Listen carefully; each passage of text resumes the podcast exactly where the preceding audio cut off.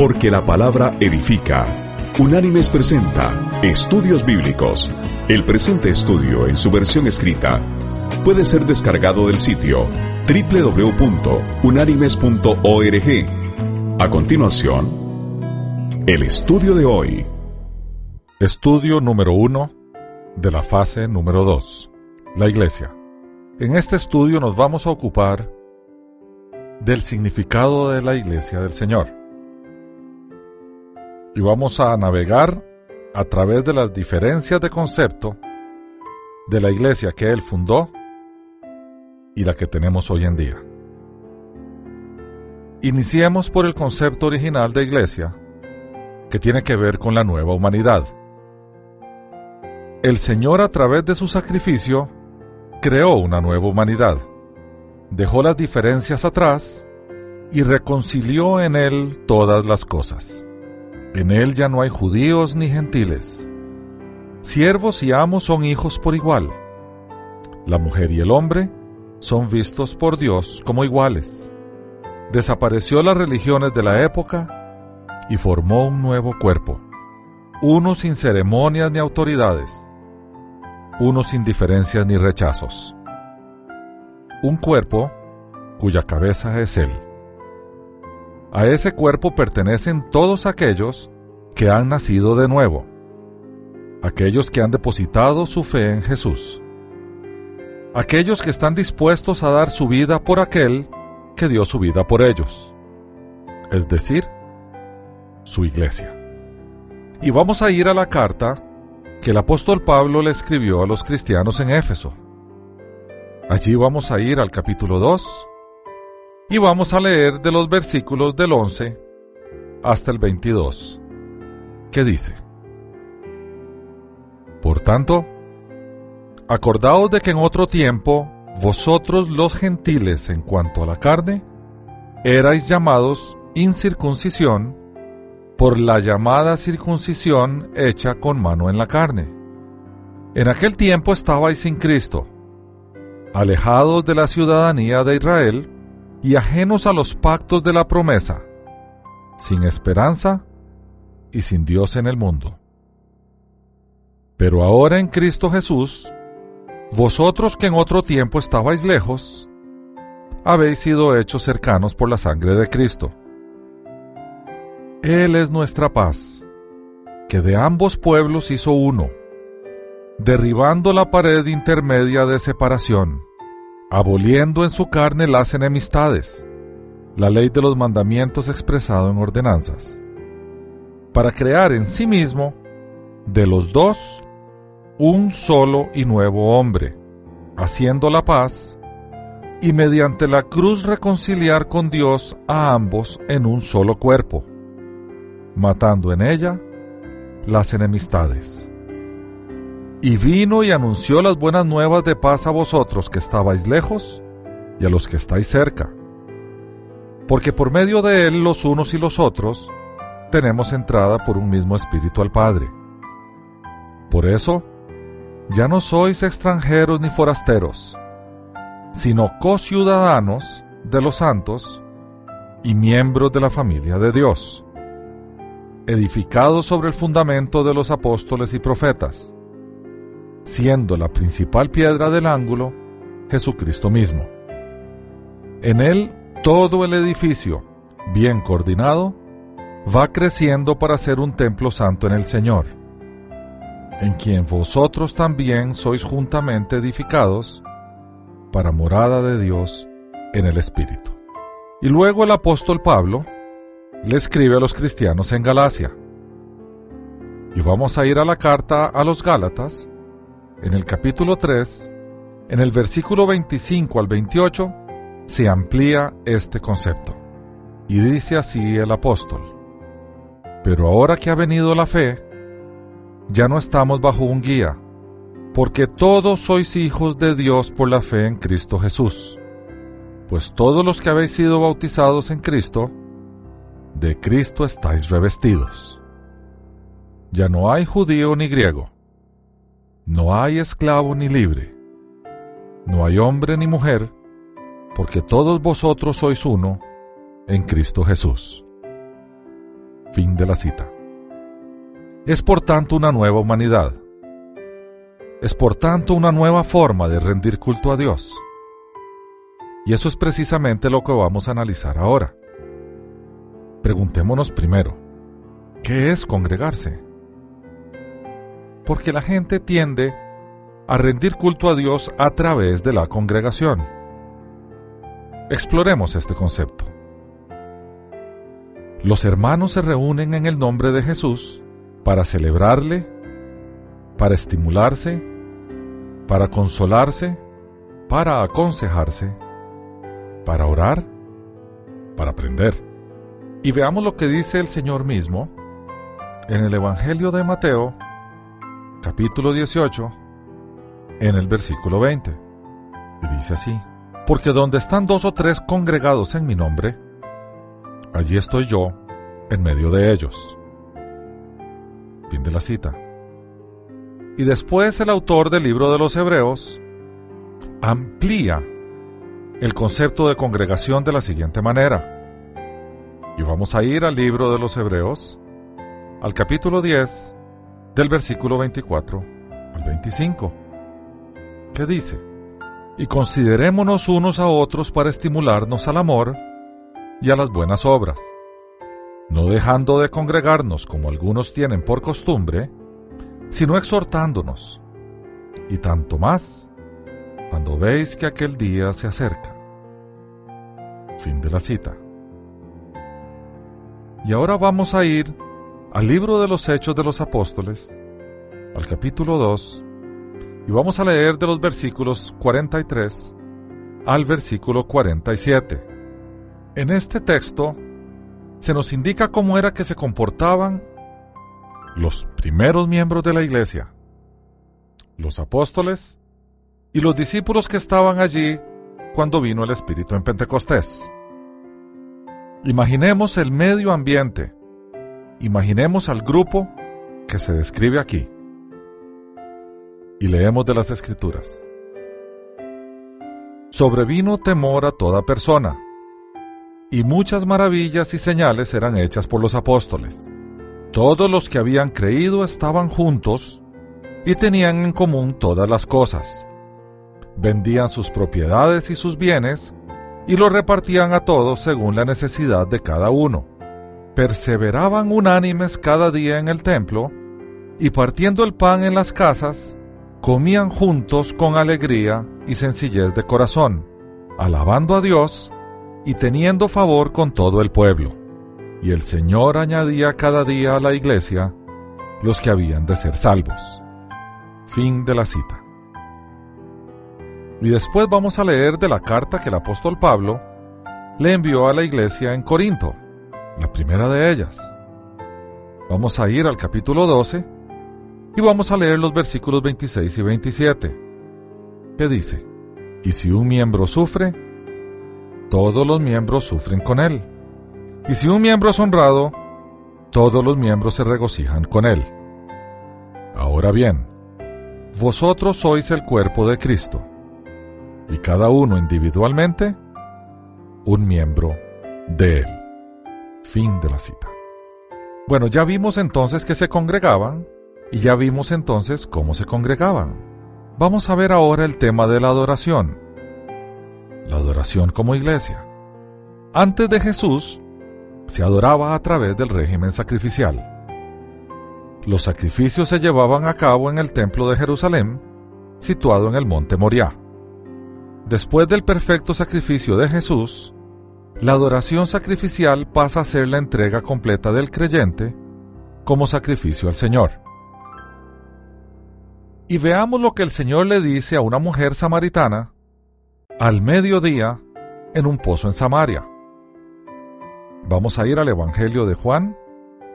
Allí vamos a ir al capítulo 4 y leemos de los versículos del 21 al 24 que dice, Jesús le dijo, Mujer, créeme que la hora viene cuando ni en este monte ni en Jerusalén adoraréis al Padre. Vosotros adoráis lo que no sabéis nosotros adoramos lo que sabemos, porque la salvación viene de los judíos. Mas la hora viene, y ahora es, cuando los verdaderos adoradores adorarán al Padre en espíritu y en verdad, porque también el Padre tales adoradores busca que le adoren. Dios es espíritu, y los que le adoran, en espíritu y en verdad, es necesario que adoren. Fin de la cita. El apóstol Pablo, en la carta que envía a la iglesia en Roma, amplía y aclara este concepto de adoración en espíritu. Y vamos a leer del capítulo 12 el primer versículo, que dice, Por lo tanto, hermanos, os ruego por las misericordias de Dios, que presentéis vuestros cuerpos como sacrificio vivo, santo, agradable a Dios, que es vuestro verdadero culto. Fin de la cita. Después de ver la adoración, vamos a ver la alabanza. ¿Cómo debemos alabar a nuestro Dios? Y para poder ver el tema de la alabanza, tenemos que definirla primero. La definición que dan los diccionarios de alabanza es, comillas, una alabanza es el producto de enunciar afirmaciones positivas sobre una persona, objeto o idea, ya sea en privado o públicamente. Cierra comillas. El concepto de alabanza, desde la perspectiva cristiana, se remonta a la definición de aleluya, que quiere decir alabanzas a Yahvé o alabanzas a Jehová. La confesión del señorío de Dios es la mejor forma de alabanza. Y así lo define el autor de Hebreos en el capítulo 13, en el versículo 15, que dice, Así que, ofrezcamos siempre a Dios, por medio de Él, sacrificio de alabanza, es decir, fruto de labios que confiesan su nombre. Fin de la cita. El autor de Hebreos entonces tiene muy claro que la alabanza va más allá de una expresión musical. Es la confesión y el reconocimiento que nosotros damos a nuestro Dios. Y allá en el libro de Oseas en el Antiguo Testamento, en el capítulo 14, versículo 2, dice así el profeta. Y leemos. Llevad con vosotros palabras de súplica, volved a Jehová y decidle, quita toda iniquidad, acepta lo bueno, te ofrecemos la ofrenda de nuestros labios. Fin de la cita. Vemos cómo entonces la alabanza va mucho más allá que una expresión musical un domingo cualquiera. Tiene que ver con la entrega consciente de nuestro ser a partir de nuestra confesión verbal del nombre maravilloso de Jesús. O sea, como dice el autor de Hebreos, fruto de labios que confiesan su nombre. O como dice el profeta Oseas, te ofreceremos la ofrenda de nuestros labios. Ahora también debemos ir a analizar la predicación, porque el culto a Dios contiene todos estos elementos. Ya vimos la adoración, ahora vimos la alabanza, y ahora vamos a hablar de la predicación. La predicación, en cualesquiera de sus formas, debe ser completamente bíblica basada en las escrituras. El que predica lo hace en el nombre de Dios. Por lo tanto, debe asegurarse que su doctrina es sana y apegada a las más estrictas normas de interpretación bíblica.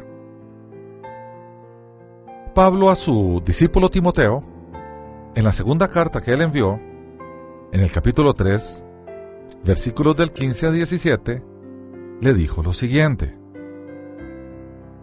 Y leemos. Y que desde la niñez has sabido las sagradas escrituras, las cuales te pueden hacer sabio para la salvación por la fe que es en Cristo Jesús. Toda la escritura es inspirada por Dios y útil para enseñar, para redarguir, para corregir, para instruir en justicia, a fin de que el hombre de Dios sea perfecto, enteramente preparado para toda buena obra. Fin de la cita. Esas son las responsabilidades de apegarse a la escritura. No se puede predicar de lo que no está escrito. En adición, la predicación está basada en las buenas nuevas del Evangelio de Jesús, en su enseñanza, en su sacrificio, en sus mandamientos. Y veamos cómo lo instruye el apóstol Pablo en la primera carta que le envía a la iglesia que se congregaba en Corinto. Vamos a leer del primer capítulo, de los versículos 18 al 23, que dice, Porque la palabra de la cruz es locura a los que se pierden, pero los que se salvan, esto es, a nosotros, es poder de Dios. Pues está escrito, Destruiré la sabiduría de los sabios y desecharé el entendimiento de los entendidos. ¿Dónde está el sabio? ¿Dónde está el escriba? ¿Dónde está el disputador de este siglo? ¿No ha enloquecido Dios la sabiduría del mundo? Pues ya que en la sabiduría de Dios, el mundo no conoció a Dios mediante la sabiduría. Agradó a Dios salvar a los creyentes por la locura de la predicación. Porque los judíos piden señales y los griegos buscan sabiduría, pero nosotros predicamos a Cristo crucificado. Para los judíos ciertamente tropezadero y para los gentiles locura. Fin de la cita. Después Pablo amplía estos conceptos. En la carta que envía a Roma, a la iglesia que se congregaba allí, en el capítulo 10 vamos a leer de los versículos 11 al 17, porque vamos a ir buscando no solamente los orígenes, sino los objetivos de la predicación paulina. Y así dice, leemos,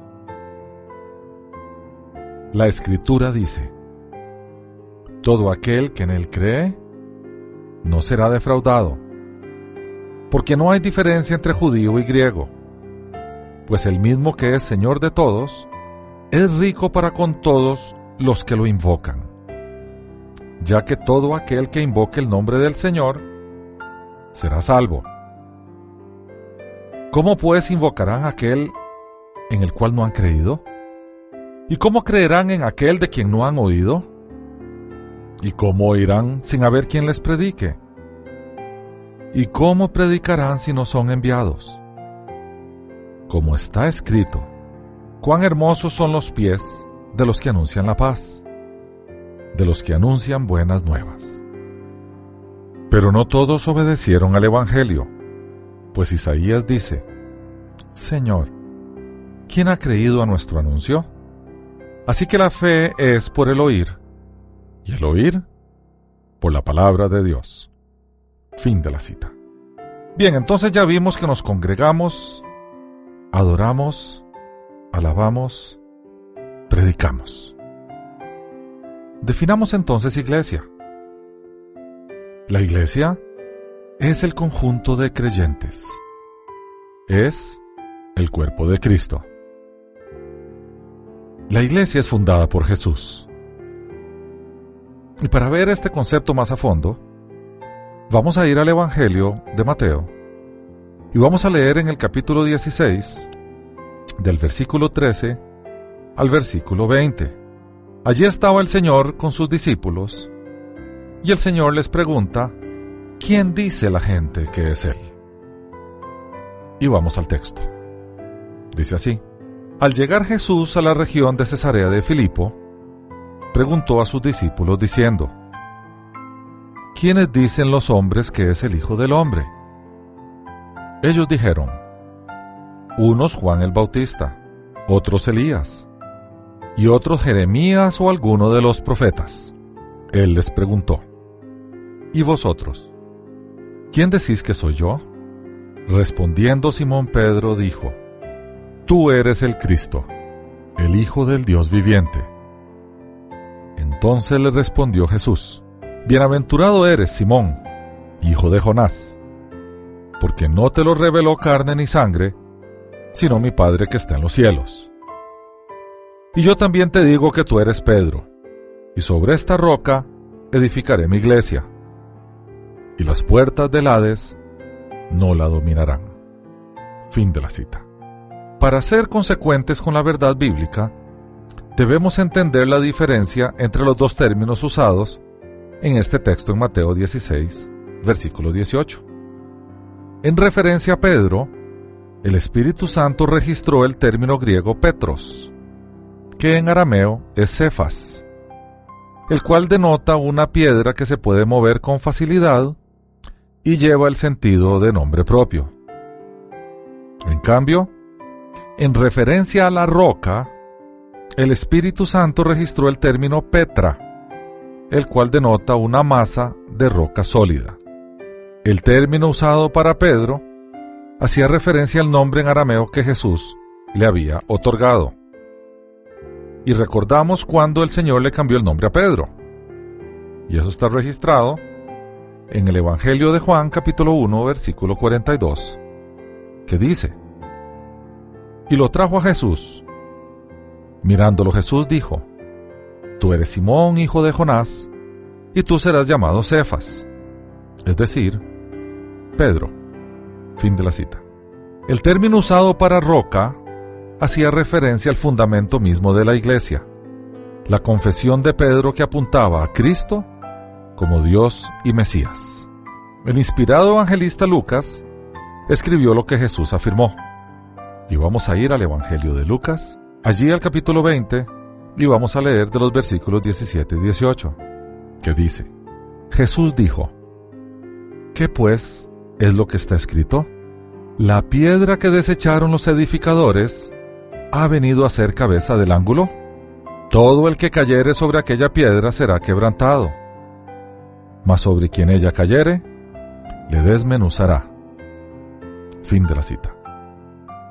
La verdad bíblica de que el término roca fuera usado como referencia a Cristo mismo no es solamente derivada de la etimología y el contexto de Mateo 16, 16-19, el texto que leímos antes, sino esta también es una verdad enseñada y conocida a través de toda la Biblia. Y vamos a simular que tenemos a los apóstoles enfrente y vamos a ir a preguntarles a ellos. Empecemos por Pablo. Pablo, ¿cuál es el concepto de roca? Pablo habla claramente de cuál es la piedra sobre la cual se edificaría la iglesia. Y vamos a ir a la carta que él envía a los creyentes en Éfeso. Vamos a ir al capítulo 2, y vamos a leer de los versículos 19 al 22. Y así dice él. Por eso, ya no sois extranjeros ni forasteros, sino conciudadanos de los santos y miembros de la familia de Dios, edificados sobre el fundamento de los apóstoles y profetas, siendo la principal piedra del ángulo Jesucristo mismo. En él todo el edificio bien coordinado va creciendo para ser un templo santo en el Señor, en quien vosotros también sois juntamente edificados para morada de Dios en el Espíritu. Fin de la cita. Y vamos a ir a ver lo que Pablo le indicó a los cristianos en Corinto en su primera carta, en el capítulo 3, y leemos los versículos 10-11 ampliando y aclarando el concepto de la roca o el fundamento sobre el cual se edificaría la iglesia. Y dice así, conforme a la gracia de Dios que me ha sido dada, yo, como perito arquitecto, puse el fundamento y otro edifica encima. Pero cada uno mire cómo sobreedifica. Nadie puede poner otro fundamento que el que está puesto el cual es Jesucristo. Fin de la cita. Ahora vamos a cambiar de apóstol y vamos a ir a preguntarle a Pedro. Pedro, quien recibió las palabras de Jesús de primera mano, empleó el término griego Petra como referencia a Cristo. Y vamos a ir a la primera carta que él escribe al capítulo 2 y vamos a leer de los versículos 4 y 8. Y es como que si le preguntáramos a Pedro, Pedro, ¿qué es la famosa roca de la cual habló el Señor cuando tú le dijiste y tú eres el Cristo, el Hijo del Dios viviente? Y él respondería, leemos el texto, acercándoos a él, piedra viva, desechada ciertamente por los hombres, pero para Dios escogida y preciosa. Vosotros también, como piedras vivas, sed edificados como casa espiritual y sacerdocio santo, para ofrecer sacrificios espirituales aceptables a Dios por medio de Jesucristo, por lo cual también dice la Escritura, He aquí, pongo en Sión la principal piedra del ángulo, escogida, preciosa. El que crea en él no será avergonzado. Para vosotros, pues, los que creéis, él es precioso. En cambio, para los que no creen, la piedra que los edificadores desecharon ha venido a ser la cabeza del ángulo, y piedra de tropiezo y roca que hace caer. Ellos por su desobediencia tropiezan en la palabra. Ese es su destino. Fin de la cita. Como está así mencionada la piedra del ángulo, cabe preguntar qué es eso, qué quiere decir piedra de ángulo. Bueno, cuando el templo estaba siendo construido, hubo una piedra que por su singular forma no pudo ser colocada en ningún lugar y fue desechada a los escombros piedra que rechazaron los constructores, se ha convertido en piedra de ángulo, o más exactamente, en cabeza de ángulo, o como se dice en el lenguaje original, caput anguli. Este es el origen de la piedra angular, que más que ser una de las cuatro piedras de esquina, es la clave o cabeza de bóveda, el piramidón o cúspide piramidal egipcio.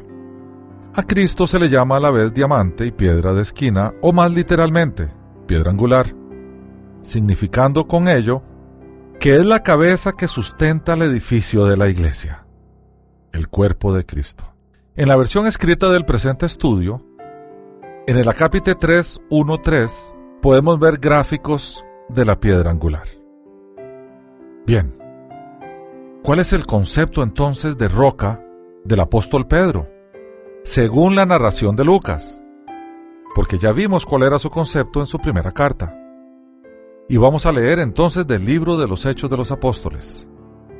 Vamos a ir al capítulo 4 y leemos de los versículos del 8 al 12, en uno de los famosos discursos de Pedro, que dice así. Entonces Pedro, lleno del Espíritu Santo, les dijo, gobernantes del pueblo y ancianos de Israel. Puesto que hoy se nos interroga acerca del beneficio hecho a un hombre enfermo, de qué manera éste ha sido sanado, sea notorio a todos vosotros y a todo el pueblo de Israel, que en el nombre de Jesucristo de Nazaret, a quien vosotros crucificasteis y a quien Dios resucitó de los muertos, por él este hombre está en vuestra presencia sano. Este Jesús es la piedra rechazada por vosotros los edificadores, la cual ha venido a ser cabeza del ángulo. En ninguno otro hay salvación, porque no hay otro nombre bajo el cielo dado a los hombres en que podamos ser salvos. Fin de la cita. Sin duda Pedro más que ningún otro religioso de nuestro tiempo moderno, podría garantizar el significado puro del término usado por nuestro Señor. En efecto, Jesús utilizó el rechazo de la roca por los edificadores como muestra del rechazo de los líderes religiosos de su tiempo hacia su persona. Sin duda, quien puede decirnos con total veracidad a qué hace referencia el término roca es el mismo Jesús quien lo utilizó y lo aplicó a sí mismo. Otro aspecto que considerar es el cumplimiento de la profecía dada por Jesús. Él dijo, Sobre esta roca edificaré mi iglesia.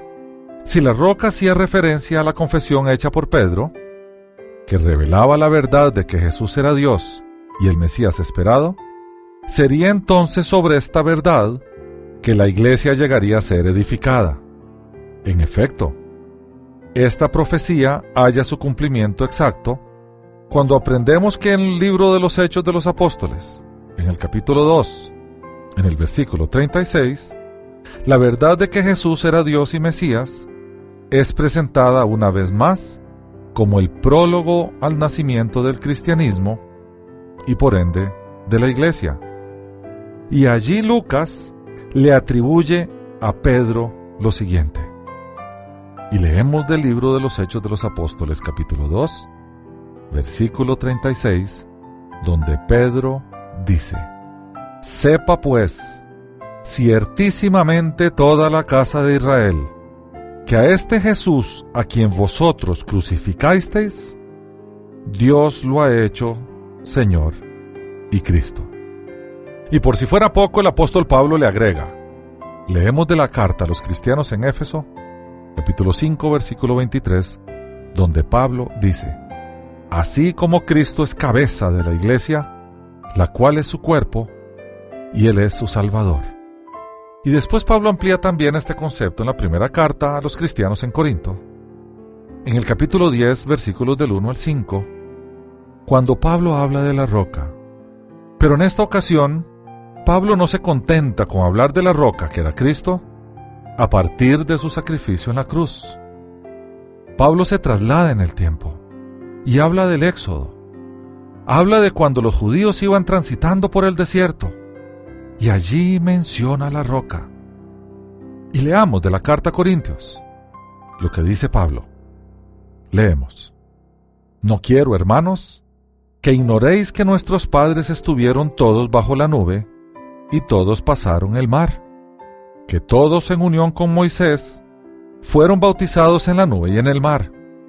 Todos comieron el mismo alimento espiritual y todos bebieron la misma bebida espiritual, porque bebían de la roca espiritual que los seguía. Esa roca era Cristo. Fin de la cita. La verdad es que desde el Antiguo Testamento hasta hoy, la roca siempre fue Cristo, no Pedro. Analicemos entonces ahora, ya que comprendemos que la iglesia es el cuerpo de Cristo, todo este concepto moderno de la iglesia visible, de los edificios y de las congregaciones dominicales.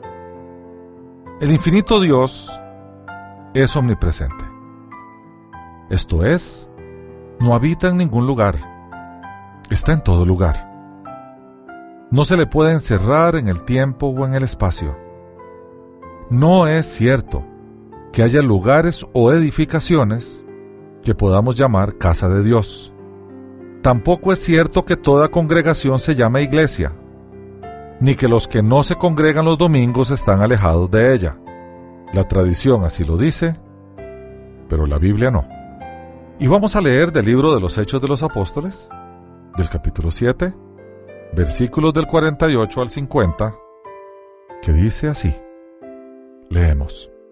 Si bien el Altísimo no habita en templos hechos de mano, como dice el profeta, el cielo es mi trono y la tierra es el estrado de mis pies. ¿Qué casa me edificaréis? dice el Señor. ¿O cuál es el lugar de mi reposo? ¿No hizo mi mano todas estas cosas? Es por ello que no podemos llamar casa de Dios a ninguna edificación hecha por hombres. Ahora hablemos de la iglesia invisible, del conjunto de creyentes, de la comunidad cristiana, de la nueva humanidad. El cuerpo de Cristo, su iglesia, está formada por el conjunto de creyentes en el sacrificio de Jesús. Donde quiera que estos se encuentren, independientemente a la religión que pertenezcan. Se hace iglesia en la familia, en el hogar, en grupos pequeños de estudio, allí donde los dones y talentos de las personas se ponen al servicio del reino. La iglesia sirve, no se sirve. El cuerpo de Cristo, su iglesia, tiene como misión principal continuar con su obra dirigidos por el Espíritu Santo. Y el apóstol Pablo en la primera carta que le envía a los cristianos en Corinto, arranca un saludo que es muy revelador en cuanto a la definición de qué es iglesia. Leemos del capítulo 1, versículos del 1 al 3, que dice, Pablo, llamado a ser apóstol de Jesucristo por la voluntad de Dios, y el hermano Sóstenes, a la iglesia de Dios que está en Corinto, a los santificados en Cristo Jesús, llamados a ser santos con todos los que en cualquier lugar invocan el nombre de nuestro Señor Jesucristo, Señor de ellos y nuestro. Gracia y paz a vosotros de Dios nuestro Padre y del Señor Jesucristo. Fin de la cita. Bien, para poder cumplir con su misión, cada miembro de la Iglesia debe crecer en conocimiento y en buenas obras. Pablo nos lo indica así, y así se lo indicó a los cristianos que se reunían en Colosas. También vamos a leer del capítulo 1 y vamos a ir al versículo 10 hasta el 14, que dice, Así podréis andar como es digno del Señor, agradándolo en todo, llevando fruto en toda buena obra, y creciendo en el conocimiento de Dios, fortalecidos con todo poder, conforme a la potencia de su gloria. Obtendréis fortaleza y paciencia, y con gozo daréis gracias al Padre que nos hizo aptos para participar de la herencia de los santos en su luz. Él nos ha librado del poder de las tinieblas y nos ha trasladado al reino de su amado Hijo en quien tenemos redención por su sangre, el perdón de pecados. Fin de la cita. Por tanto, derivado de este texto, tenemos obligación, porque hay un mandato, de llevar fruto en toda buena obra y de crecer en el conocimiento de Dios. Entonces, ¿cuál es la misión de la iglesia? Bueno, la iglesia debe proclamar las buenas nuevas de Jesús y al mismo tiempo atender las necesidades de los más desprotegidos. Francisco de Asís lo resumió de esta forma. Prediquen el Evangelio por doquier y si es necesario, usen palabras. Fin de la cita. Él reconoció que aunque las palabras son muy importantes para la proclamación del Evangelio, el ejemplo que podemos dar con nuestras vidas es todavía mucho más poderoso y eficaz. El ejemplo o trabajo que hagamos a favor de la proclamación del Evangelio no tendrá fruto si no está basado y cimentado en una vida de oración y en una relación personal con Jesucristo como nuestro Salvador y Redentor, y en una obra proyectada al prójimo. Veamos entonces estos dos conceptos. Primero veamos el de evangelización. La iglesia está obligada a predicar las buenas noticias, a defender la fe, o lo que es igual a la apologética, a llevar a Jesús todos los que el Espíritu Santo prepare, a formar discípulos y a bautizarlos para que luego estos prediquen, formen, enseñen y bauticen. La reproducción de discípulos es un mandato de Jesús. Y vamos a leer del último capítulo del Evangelio de Mateo. Y leemos del versículo 16 al 20, donde nos narra lo último que Jesús le dijo a sus discípulos antes de ascender a los cielos. Y dice así, Pero los once discípulos se fueron a Galilea, al monte donde Jesús les había ordenado. Cuando lo vieron lo adoraron, aunque algunos dudaban. Jesús se acercó y les habló diciendo, Toda potestad me es dada en el cielo y en la tierra. Por tanto, id y haced discípulos a todas las naciones, bautizándolos en el nombre del Padre, del Hijo y del Espíritu Santo, y enseñándoles que guarden todas las cosas que os he mandado. Yo estoy con vosotros todos los días, hasta el fin del mundo. Amén. Aquí hay claramente un mandato de mostrar al Señor, de bautizar en el nombre del Dios Trino y de enseñar todas las cosas. Y vamos a ver lo que el Señor en un pasaje paralelo le dice a los discípulos, pero esta vez está detallado en el libro de los Hechos de los Apóstoles, en el capítulo 1, versículos del 6 al 8. El episodio es similar. Antes de Jesús ascender a los cielos, dice, pero recibiréis poder cuando haya venido sobre vosotros el Espíritu Santo, y me seréis testigos en Jerusalén, en toda Judea, en Samaria y hasta lo último de la tierra. Fin de la cita. Por tanto, nuestra misión no es ir a ser conversos. Nuestra misión no es solo proclamar las buenas nuevas. Nuestra misión es proclamarlas. Es entender cuándo una persona le entrega su vida al Señor. Es enseñarle todas las cosas como ordenó el Señor. Es hacer discípulos, por tanto, es discipular. Es crecer en el conocimiento de Dios. En fin, es hacer seguidores de Cristo. La segunda parte de la misión tiene que ver con los más necesitados. Y esto tiene que ver con acción social. El Señor nos manda vivir una vida basada en el amor de Dios y en el amor a los hombres. Una vida basada en el perdón y en la acción de hacer por los demás lo que nos gustaría que hicieran por nosotros estando en su lugar. Nos invita a ser la luz del mundo y la sal de la tierra.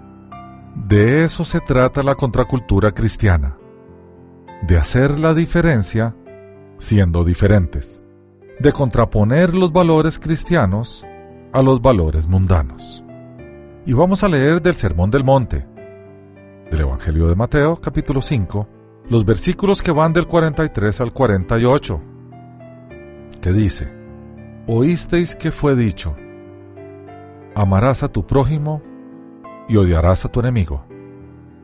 Pero yo os digo, Amad a vuestros enemigos, bendecid a los que os maldicen, haced bien a los que os odian, y orad por los que os ultrajan y os persiguen, para que seáis hijos de vuestro Padre que está en los cielos, que hace salir su sol sobre malos y buenos, y llover sobre justos e injustos. Si amáis a los que os aman, ¿qué recompensa tendréis? ¿No hacen también lo mismo los publicanos? Y si saludáis a vuestros hermanos solamente, ¿qué hacéis de más? ¿No hacen también así los gentiles? Sed pues vosotros perfectos, como vuestro Padre que está en los cielos es perfecto. Fin de la cita. Y ahora vamos a leer del mismo Evangelio de Mateo, pero en esta ocasión vamos a ir al capítulo 25 y vamos a leer tal vez la exhortación más importante sobre acción social que hay en todas las escrituras. Esta es una parábola que el Señor está exponiendo y tiene que ver con la diferencia entre dar, entre ofrecer amor, entre ayudar al que necesita y no hacerlo. Leemos del capítulo 25 del Evangelio de Mateo, de los versículos 31 al 46, que dice, Cuando el Hijo del Hombre venga en su gloria, y todos los santos ángeles con él, entonces se sentará en su trono de gloria, y serán reunidas delante de él todas las naciones. Entonces apartará los unos de los otros, como aparta el pastor las ovejas de los cabritos. Y pondrá las ovejas a su derecha y los cabritos a su izquierda. Entonces el rey dirá a los de su derecha, Venid benditos de mi Padre heredad el reino preparado para vosotros desde la fundación del mundo, porque tuve hambre y me disteis de comer, tuve sed y me disteis de beber, fui forastero y me recogisteis, estuve desnudo y me vestisteis, enfermo y me visitasteis, en la cárcel y fuiste a verme. Bien, ahora vamos a ver este famoso concepto de templo. ¿Qué es el templo? En su sentido judeo-cristiano, es la edificación permanente en Jerusalén, del tabernáculo que era transportable y era el lugar de adoración. En su esencia, se componía de atrios externos, el lugar santo y el lugar santísimo donde se manifestaba la gloria de Dios, denominada en hebreo Shekinah. Para adentrarnos en el concepto de la gloria de Dios, sugerimos remitirnos al estudio de Unánimes, la gloria de Dios. Tal lugar estaba edificado en Jerusalén y fue destruido por los romanos en el año 70 después de Cristo, para no ser construido de nuevo. Y ahora vamos a leer algunos pasajes del Nuevo Testamento, algunos de Pablo, otros de Pedro, otros de Juan, relacionados con el templo. El primero, vamos a leer de la primera carta que el apóstol Pablo envió a los cristianos en Corinto. Allí vamos a leer del capítulo 3, los versículos 16 y 17 que dice, ¿No sabéis que sois templo de Dios y que el Espíritu de Dios mora en vosotros? Si alguno destruyera el templo de Dios, Dios le destruirá a él, porque el templo de Dios, el cual sois vosotros, santo es. Fin de la cita. Y leemos de la misma carta, esta vez del capítulo 6, versículo 19, que dice, ¿O ignoráis que vuestro cuerpo es templo del Espíritu Santo, el cual está en vosotros, el cual tenéis de Dios, y que no sois vuestros? Fin de la cita. ¿Por qué dice el apóstol Pablo esto? Porque allí donde habita o se manifiesta el Espíritu de Dios, es templo. El Espíritu de Dios se manifestaba en el templo en Jerusalén. Pero una vez que Jesús se sacrificó en la cruz, ya no hacía falta más sacrificios en el templo. Por tanto, el templo fue destruido. Y ya que como resultado de la cruz, el Espíritu de Dios vino a habitar en cada creyente, cada creyente se constituyó en el templo viviente. Por eso Pablo, fácil y rápidamente, le atribuye la condición de templo al cuerpo del creyente. Y eso de que el Espíritu iba a morar en el creyente fue profetizado por el Señor en la última cena. Vamos a leer del Evangelio de Juan en el capítulo 14 versículos del 16 al 21. Casi que las últimas palabras que el Señor le habló a sus discípulos porque después de esa última cena, el Señor fue capturado y crucificado. Leemos del capítulo 14, de los versículos 16 al 21, que dice, Y yo rogaré al Padre, y os dará otro consolador, para que esté con vosotros para siempre, el Espíritu de verdad, al cual el mundo no puede recibir porque no le ve, ni le conoce, pero vosotros le conocéis porque mora con vosotros y estará en vosotros. No os dejaré huérfanos, vendré a vosotros. Todavía un poco y el mundo no me verá más. Pero vosotros me veréis, porque yo vivo, vosotros también viviréis. En aquel día, vosotros conoceréis que yo estoy en mi Padre, y vosotros en mí, y yo en vosotros. El que tiene mis mandamientos y los guarda, ese es el que me ama. Y el que me ama será amado por mi Padre, y yo le amaré y me manifestaré a él. Cerramos la cita. Y después el apóstol Pedro consigna su primera carta, en el capítulo 2, versículos 4 y 5, el mismo concepto que Pablo expresó anteriormente, que el creyente es templo vivo. Más aún, Pedro junta a los creyentes y habla del conjunto de creyentes siendo templo.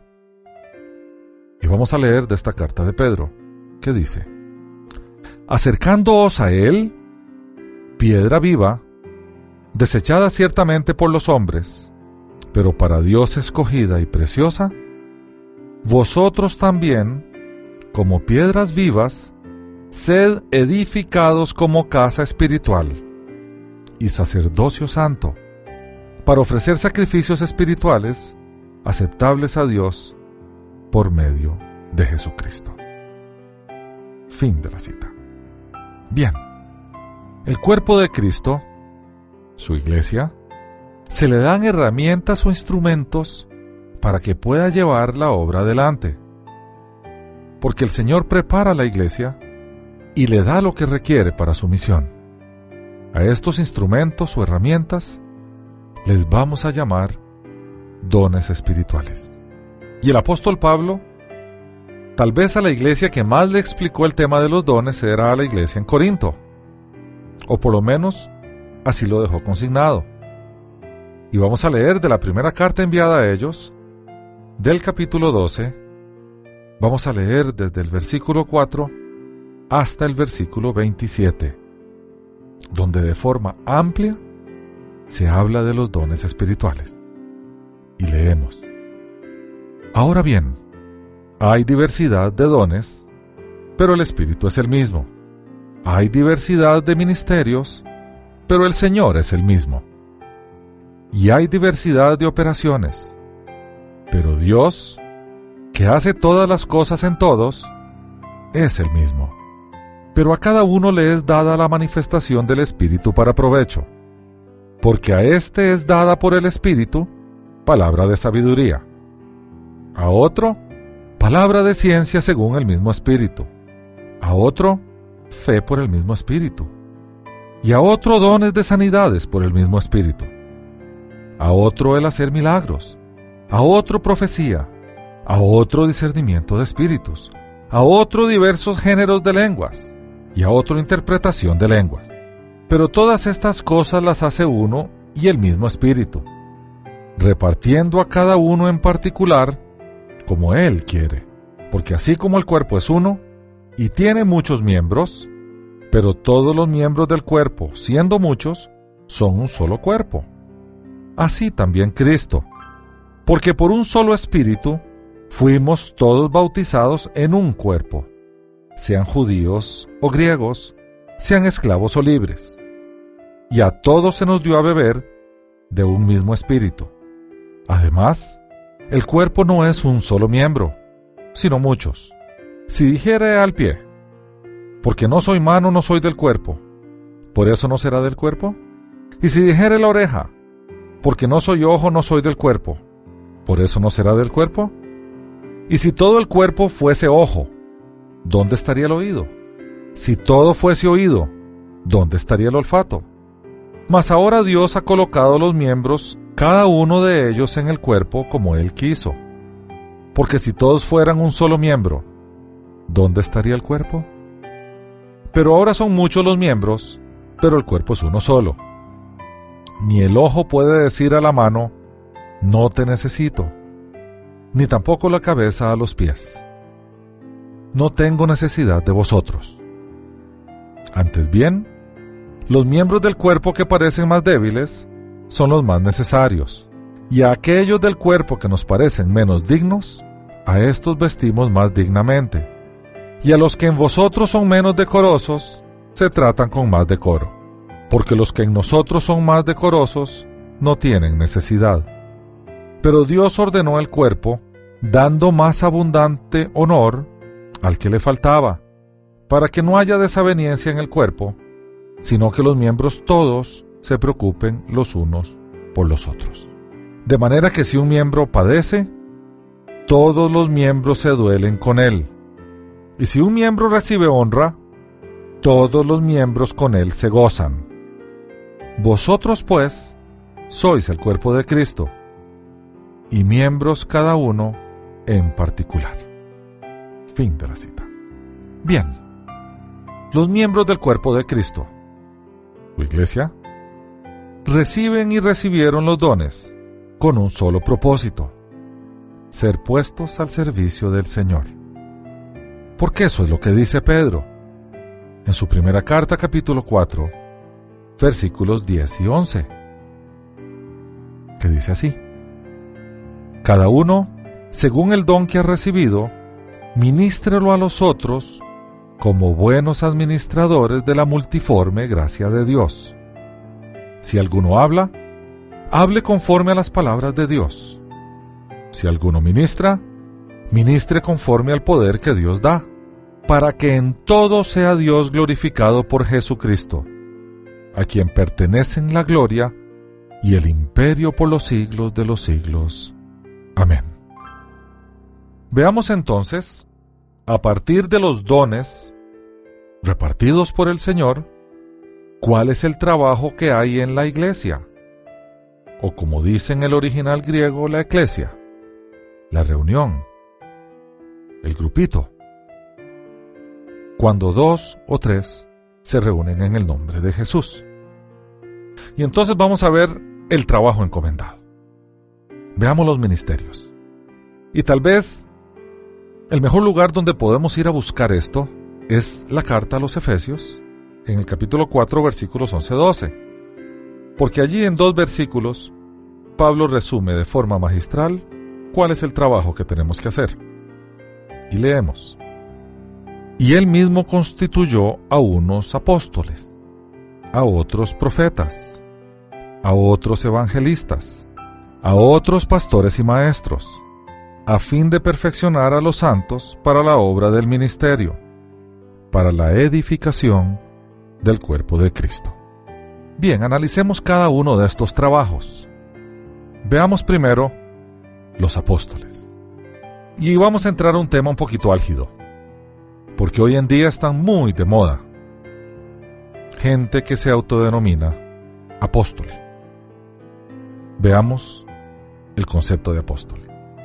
Los apóstoles, llámese mensajeros o embajadores, que es el significado de la palabra en griego apóstolos, fueron escogidos por Jesús. Cuando Jesús ascendió a los cielos, los apóstoles que quedaron, los once porque Judas Iscariote había muerto, decidieron nombrar al sustituto de Judas. Para ello, esbozaron los requisitos para ser apóstol. Y vamos a leer del libro de los Hechos de los Apóstoles, del capítulo 1, de los versículos 16 al 23, que dice, Es necesario, pues, que de estos hombres que han estado juntos con nosotros todo el tiempo que el Señor Jesús entraba y salía entre nosotros, comenzando desde el bautismo de Juan, hasta el día en que de entre nosotros fue recibido arriba, uno se ha hecho con nosotros testigo de su resurrección. Entonces propusieron a dos, a José llamado Barsabás, que tenía por sobrenombre justo, y a Matías. Fin de la cita. Después se agregó un apóstol más, como que el último. Y así lo dice Pablo lo dejó consignado en la carta que le envió a los cristianos en Corinto, en el capítulo 15, versículo 9, que dice, Yo soy el más pequeño de los apóstoles, y no soy digno de ser llamado apóstol, porque perseguía la iglesia de Dios. Fin de la cita. Como resultado de estos requisitos, después de muertos los últimos testigos de la resurrección del Señor, el ministerio apostólico y su autoridad cesó porque nadie que no cumpla con estos requisitos puede llamarse apóstol. Para profundizar en este tema, sugerimos ver el estudio de Unánimes, los apóstoles y el perdón. Bien, el siguiente trabajo en la iglesia es el de profetas. Los profetas son los creyentes escogidos por Dios para hablarle al pueblo, ya sea para enderezar los caminos o para dejarnos saber las cosas que habían de venir.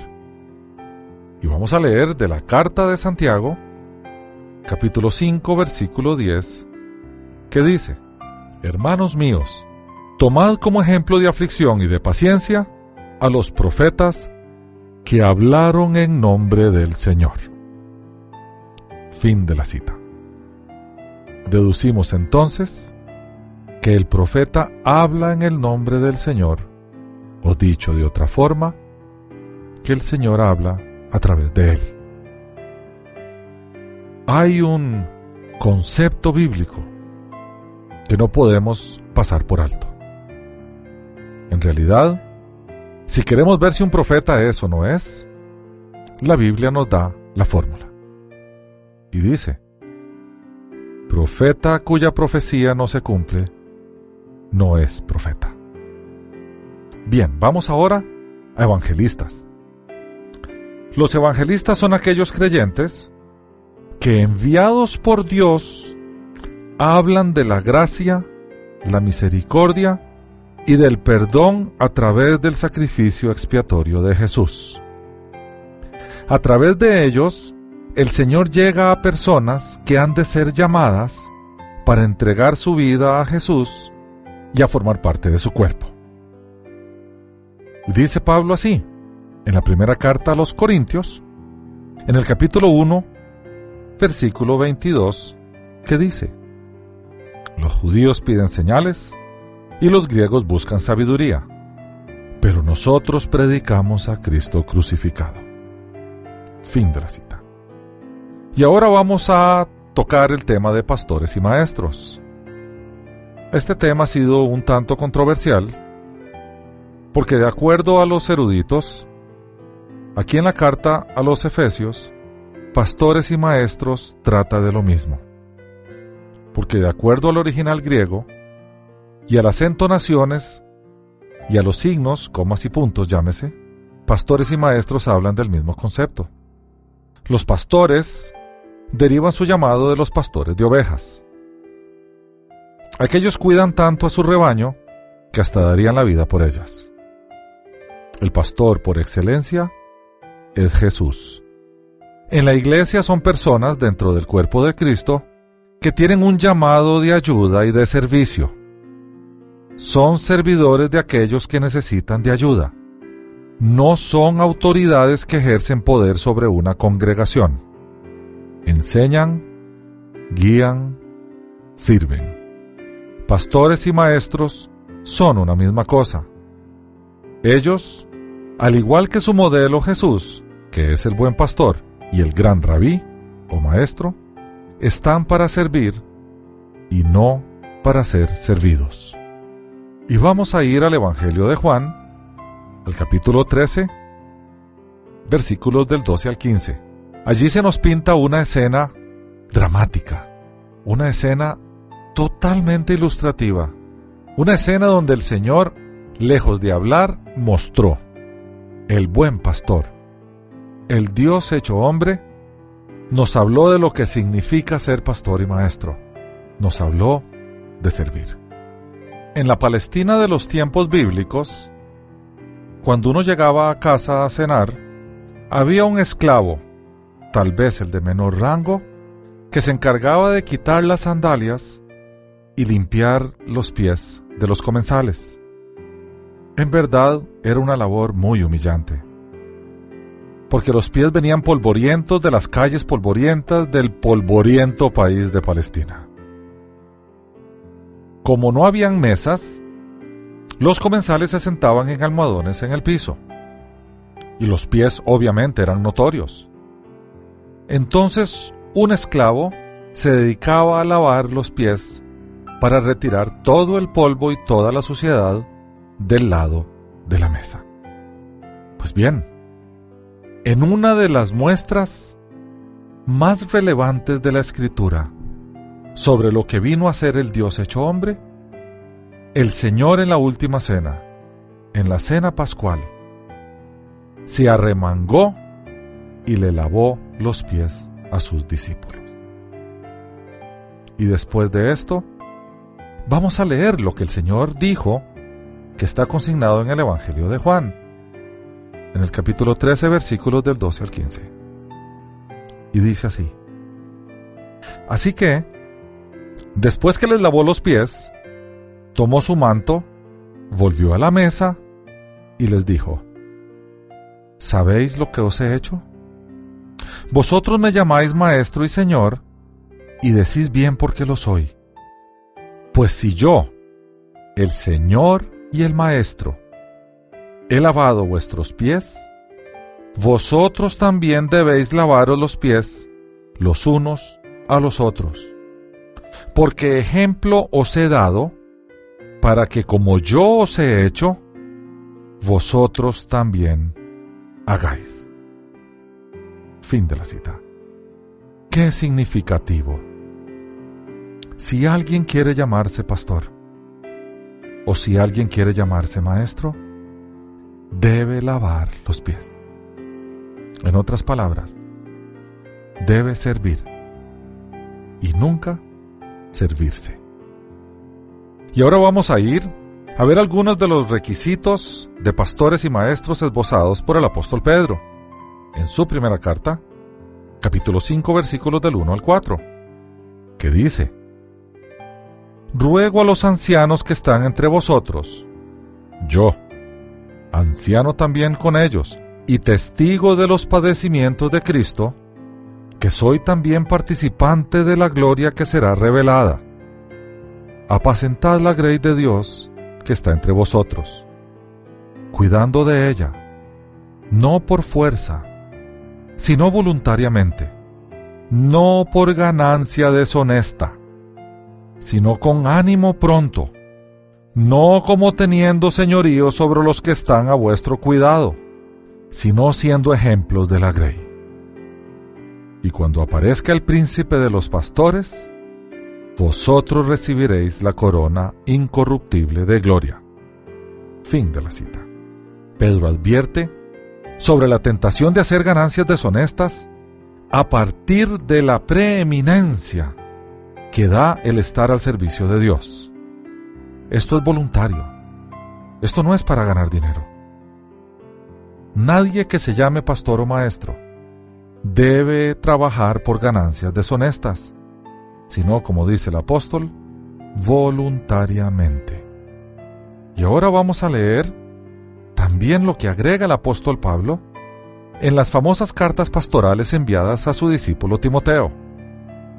Y vamos a leer de la primera carta, del capítulo 6, los versículos del 3 al 10, que dice, Si alguno enseña otra cosa, y no se conforma a las sanas palabras de nuestro Señor Jesucristo, y a la doctrina que es conforme a la piedad, está envanecido, nada sabe y delira acerca de cuestiones y contiendas de palabras, de las cuales nacen envidias, pleitos, blasfemias, malas sospechas, discusiones necias de hombres corruptos de entendimiento y privados de la verdad, que toman la piedad como fuente de ganancia.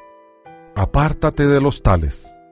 Pero gran ganancia es la piedad acompañada de contentamiento, porque nada hemos traído a este mundo, y sin duda, nada podremos sacar. Así que, teniendo sustento y abrigo, estemos ya satisfechos. Pero los que quieren enriquecerse caen en tentación y lazo, y en muchas codicias necias y dañosas que hunden a los hombres en destrucción y perdición. Porque raíz de todos los males es el amor al dinero, el cual, codiciando algunos, se extraviaron de la fe y fueron atormentados con muchos dolores. Fin de la cita.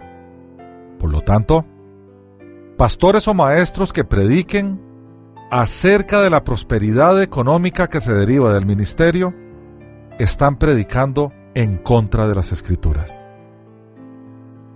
El trabajo en el ministerio cristiano es voluntario, es de servicio, no es de jerarquía, no es de mando, no es de administración ni de gerencia, es de servicio puro, es de lavarle a los pies a la congregación, es de servir todo el tiempo. Bien, veamos ahora el concepto de unidad de la iglesia. Este también es un concepto un poquito mal interpretado. En efecto, el Señor en el Nuevo Testamento nos llama a ser uno. Eso está en el famoso pasaje que está en Juan capítulo 17, que se ha llamado la oración sumo sacerdotal. Pero ¿qué significa esa unidad? Bueno, si estuviera Pablo con nosotros, podría aclarárnoslos. Como no lo está, hay que ir a la carta que él envió a los cristianos en Éfeso, porque ahí lo consignó.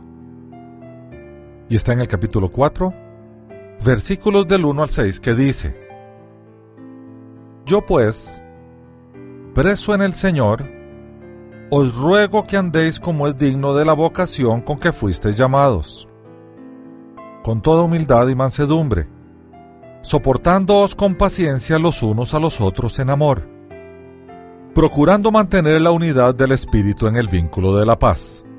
un solo cuerpo y un solo espíritu, como fuisteis también llamados en una misma esperanza de vuestra vocación. Un solo Señor, una sola fe, un solo bautismo, un solo Dios y Padre de todos, el cual es sobre todos y por todos y en todos. Pablo nos insta a no desviarnos de las doctrinas básicas de los cristianos primitivos, de las doctrinas fundamentales que nos enseñó Jesús, de aquellas doctrinas que fueron fundamento de la fe cristiana. Un espíritu, una esperanza, un solo Señor, Jesús, una sola fe, la bíblica, un solo bautismo, el bíblico y practicado por ellos, un solo Dios, el revelado en las Escrituras, un solo Padre. El Señor nos ha llamado a esa unidad. De ella depende que el mundo crea que Él es el enviado del Padre. Y leamos de esa excitativa tan grande que hizo el Señor a su Padre en nuestro nombre y que está consignada en el Evangelio de Juan, en el capítulo 17, versículos del 20 al 26. El Señor, orando a su Padre Celestial, dijo lo siguiente. Pero no ruego solamente por estos, sino también por los que han de creer en mí por la palabra de ellos, para que todos sean uno, como tú, Padre, en mí y yo en ti, que también ellos sean uno en nosotros, para que el mundo crea que tú me enviaste.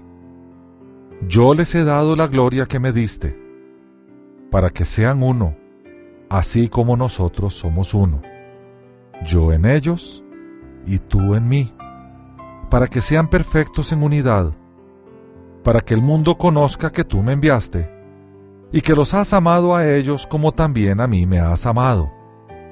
Padre, aquellos que me has dado, quiero que donde yo esté, también ellos estén conmigo, para que vean mi gloria que me has dado, pues me has amado desde antes de la fundación del mundo. Padre justo, el mundo no te ha conocido, pero yo te he conocido, y estos han conocido que tú me enviaste. Les he dado a conocer tu nombre, y lo daré a conocer aún, para que el amor con que me has amado esté en ellos y yo en ellos. Fin de la cita. En conclusión, la Iglesia del Señor la conforman la comunidad de creyentes en el Hijo de Dios. La Iglesia local es una comunidad de creyentes que se congregan periódicamente para aconsejarse, consolarse, aprender, ayudarse y alegrarse. La Iglesia debe atraer y formar discípulos de Jesús y al mismo tiempo debe hacer obra social en su nombre. La única autoridad que se ejerce en la iglesia es la del Señor. Sus líderes deben servir. La unidad bíblica es de propósito y de fe. Están unidos los que creen en lo mismo, los que creen en lo que Jesús afirmó y los apóstoles predicaron. Hasta aquí el estudio de hoy. Las citas de las Escrituras son tomadas de la Biblia Reina Valera, revisión 1995. Unánimes presentó Estudios Bíblicos, porque lámpara a mis pies es tu palabra y lumbrera en mi camino. Que Dios te bendiga.